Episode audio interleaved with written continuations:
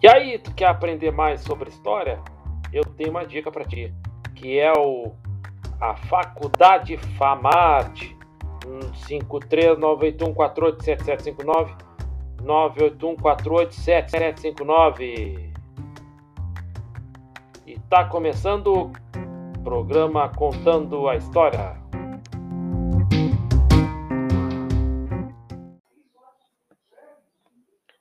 Então, ouvintes aí do programa Contando a História, peço desculpas que nós estamos atravessando um problema técnico aí que eu não sei o que é, estamos usando uh, todo o, o, o, possível de instrumento e eu não sei o que está acontecendo, tá bom? Não é má vontade aqui do seu amigo aqui, não é, é um problema técnico, tá bom? Peço desculpas. E vamos lá então. Vamos para a ditadura ali de o fim da ditadura de Porfírio Dias no México, 1911. Então, há, há, há 110 anos, o presidente mexicano Porfírio Dias né, é, foi deposto e exilado, certo?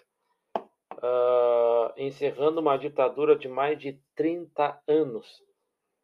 E iniciada lá no ano anterior. A revolução foi liderada por Francisco Madeiro, que conseguiu rebelar a população e subir ao poder. Então, a... entretanto, os conflitos estavam longe de acabar.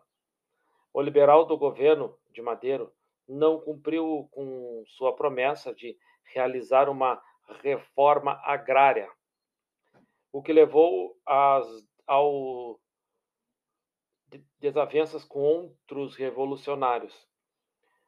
Como Emiliano Zapata e Pancho Villa, a Revolução Mexicana só foi se encerrar em 1920, com a criação de um novo governo constitucional e a morte dos líderes revolucionários. Uma análise. Né? O que aconteceu ali na. Quando o que, que aconteceu? Sempre eu vou falar isso, todos os programas. Contexto histórico, começo, meio e fim. O que, que aconteceu? Bom, uma dica. Começou uma revolução e papapá, papá, e terminou que hoje o México é uma democracia. Entende-se que é uma democracia, né? Então, terminou com o quê? Com uma democracia. Terminou com o líder, é, com o governo é, livre, povo livre, né, para é, realizar os seus desejos. Então, começou lá. Depois foi deposto um presidente ditador e uma revolução que foi terminar em 1920. Começou lá em 1911. Entendeu? Então, a gente sempre deve analisar o contexto histórico. Tá bom, pessoal?